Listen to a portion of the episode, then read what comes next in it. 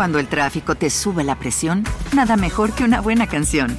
Cuando las noticias ocupen tu atención, enfócate en lo que te alegra el corazón. Y cuando te sientas mal, un buen médico te ayuda a sanar. Sabemos que mantener tu salud es tu prioridad, también es la nuestra en Kaiser Permanente, donde trabajamos juntos para cuidar de todo lo que tú eres. Kaiser Permanente, para todo lo que tú eres. Kaiser Foundation Health Plan of the Mid-Atlantic Stay Inc., 2101 East Jefferson Street, Rockville, Maryland, 20852. En el corazón mismo de la enigmática Ciudad de México, donde las sombras parecen ocultar más secretos de los que las luces revelan, se teje un entramado de leyendas, historias y casos verdaderamente escalofriantes. Esta metrópolis, con sus calles recónditas y callejones misteriosos, ha sido testigo de una oscuridad que se oculta entre sus rincones, una oscuridad que eriza la piel y despierta los más profundos temores. Sin embargo, entre todas las historias que han emergido de estas calles plagadas de enigmas, hay una que destaca por su perturbadora singularidad. Es la historia de una pequeña niña que, en un giro trágico del destino, se vio arrancada de los brazos de su madre para adentrarse en un abismo del que parecía no haber retorno. ¿Qué oscuros designios llevaron a esta niña a enfrentar una realidad tan inimaginable? ¿Cómo logró sobrevivir en medio de esta pesadilla? Las respuestas a estos interrogantes son aún más inquietantes de lo que podríamos imaginar, ya que involucran un tabú que desafía todos los límites de lo macabro, la carne humana. Sí, esta niña comía carne humana.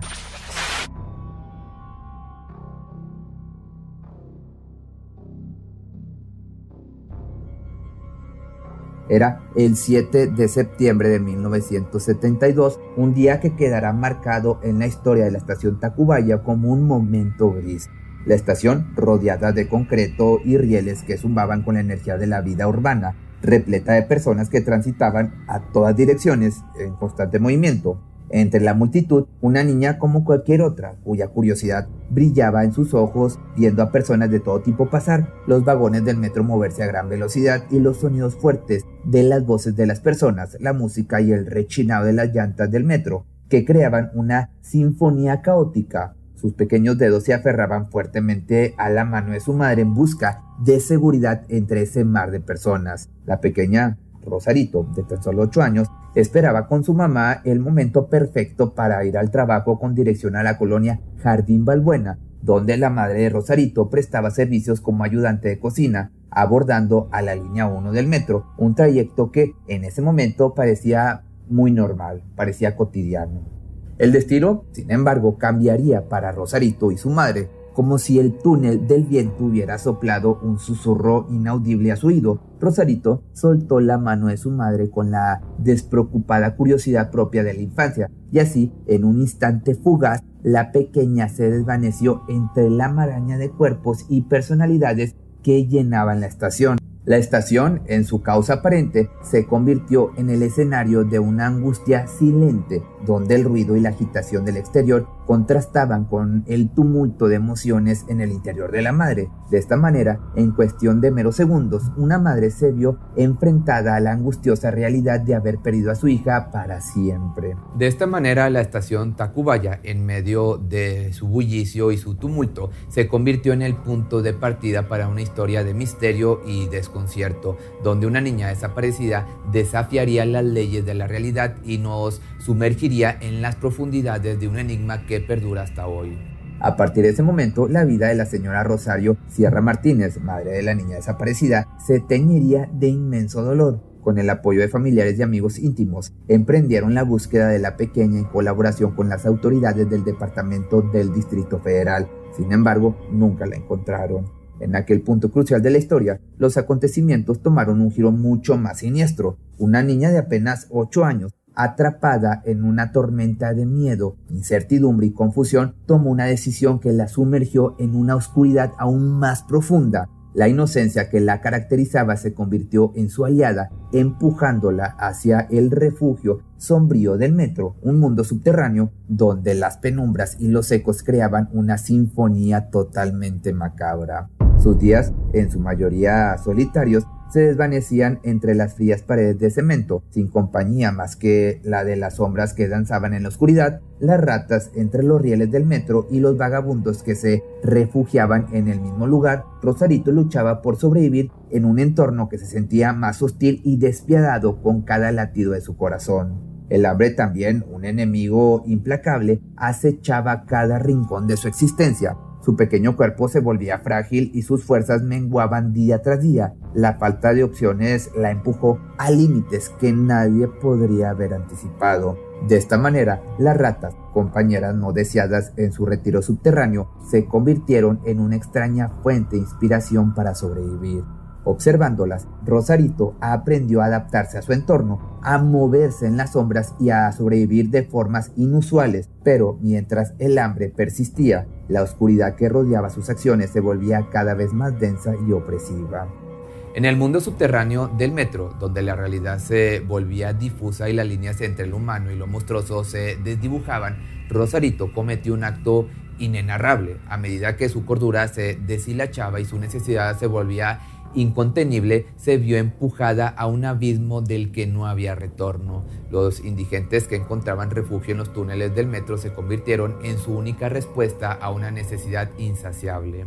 Sumida en una espiral de locura, desesperación y a la vez un hambre voraz, esta niña perdió su vínculo con la humanidad y se sumergió en los abismos más oscuros de su propia mente. En el abismo de su desesperación, Rosarito cruzó una línea inimaginable, comenzó a consumir los restos humanos que hallaba a su alrededor. En un día que parecía pintado por los mismos pinceles del horror, mientras Rosarito deambulaba por los recovecos oscuros de la estación, un escalofriante descubrimiento aguardaba. Yaciendo en el suelo, un vagabundo en una quietud que denotaba su ausencia de vida, la figura inerte parecía haber sido víctima de una caída trágica, su tobillo roto y su existencia apagada abruptamente. En un escenario macabro, las ratas se habían congregado alrededor de su cuerpo como siniestros testigos de su descomposición y alimentándose de este.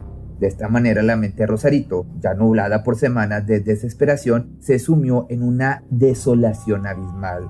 En medio de ese panorama dantesco, algo dentro de ella pareció resonar con la desesperación de los roedores. Una solución grotesca se desdibujó en su mente perturbada y entonces decidió hacer algo que le había funcionado hasta el momento, imitar a las ratas al ver cómo su comportamiento voraz las mantenía con vida en medio del desamparo. Con una determinación nacida de la desesperación, retiró el tobillo roto del vagabundo. El mismo hueso que antes había sido el sostén de su movilidad, ahora se convertía en el objeto de una grotesca solución para su propio sustento. Sus pequeños dientes de leche penetraron en la carne descompuesta. El sabor de la desesperación inundó su boca mientras masticaba. Propios sentimientos parecían retorcerse en una guerra interna. Había pasado días interminables sin alimento. Su cuerpo estaba debilitado y sus instintos para seguir viva la habían conducido a este abismo insospechado.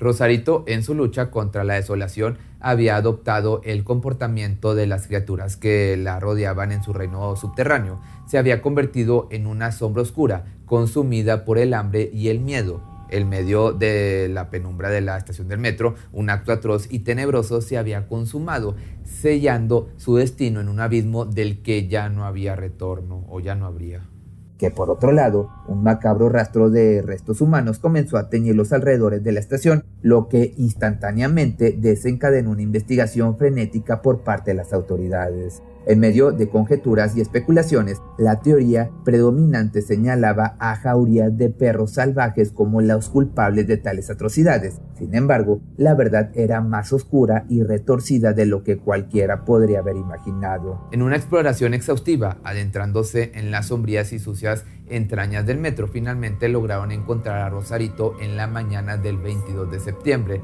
en las inmediaciones de la estación Tacubaya. La policía judicial logró capturarla tras testimonios de testigos que relataron una escena inquietante. En un giro macabro se decía que Rosarito repetidamente golpeaba con una piedra la espinilla de un indigente cuyo cuerpo yacía sin vida, con signos de un traumático golpe en la cabeza.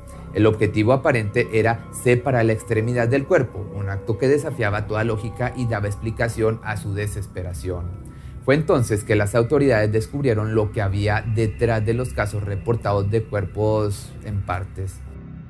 En una meticulosa reconstrucción de los eventos, trazada por un perito cuya identidad permanece anónima, surgía un sombrío panorama. Se afirmaba que había tres personas que habían caído víctimas de la implacable marea de la desesperación que envolvía a Rosarito. Sin embargo, en esta trama macabra, la fatalidad solo había abrazado a dos de ellas con la fría mano de la muerte, Tres testigos diferentes afirmaron que había sido una niña pequeña quien había matado al indigente para después comer parte de sus sesos y su pierna. Dadas las circunstancias peculiares del caso, Rosarito, hablando de otra cosa, no fue encarcelada, en cambio su destino la llevó al Instituto Mexicano de Investigación Psiquiátrica, donde pasó el resto de su vida. Curiosamente, a pesar de las siniestras conjeturas que la rodeaban, jamás exhibió conductas violentas durante su internamiento aunque eso sí, no se puede ignorar la sombra de sospecha que la rodeaba, especialmente en relación con la misteriosa muerte de una enfermera, un asesinato que sigue siendo un enigma sin resolver. Pero a lo largo de los años, Rosarito recibió visitas regulares de su madre hasta que en el año 97 la pérdida de su último ancla en el mundo la dejó completamente sola. En el silencio del tiempo, ella continuó existiendo, alejada de las miradas del mundo exterior, hasta que finalmente en el año 2010 la oscuridad de su historia encontró su conclusión pacífica cuando falleció tranquilamente en su lecho hospitalario. A pesar de la naturaleza retorcida y tenebrosa que había definido el caso de Rosarito, el tejido de su memoria se desvaneció gradualmente en las obras del tiempo, como las huellas de un sueño perturbador al despertar. Aquella niña que había sido el epicentro de un enigma desgarrador se convirtió en poco más que una vaga figura en el oscuro lienzo de la historia. Pero si te gustó este video y quieres que te haga alguna otra historia de la Ciudad de México, déjame aquí tus comentarios y nos vemos el día de mañana en un nuevo video. ¿Te preocupas por tu familia? Entonces, ¿por qué darles solo huevos ordinarios cuando pueden disfrutar de lo mejor? Eggland's Best, los únicos huevos con ese delicioso sabor fresco de granja, además de la mejor nutrición, como 6 veces más vitamina D, 10 veces más vitamina E y 25% menos de grasa saturada que los huevos regulares, además de muchos otros nutrientes importantes. Así que, dales los mejores huevos. Eggland's Best, mejor sabor, mejor nutrición, mejores huevos. Cuando el tráfico te sube la presión, nada mejor que una buena canción. Cuando las noticias ocupen tu atención, enfócate en lo que te alegra el corazón. Y cuando te sientas mal, un buen médico te ayuda a sanar.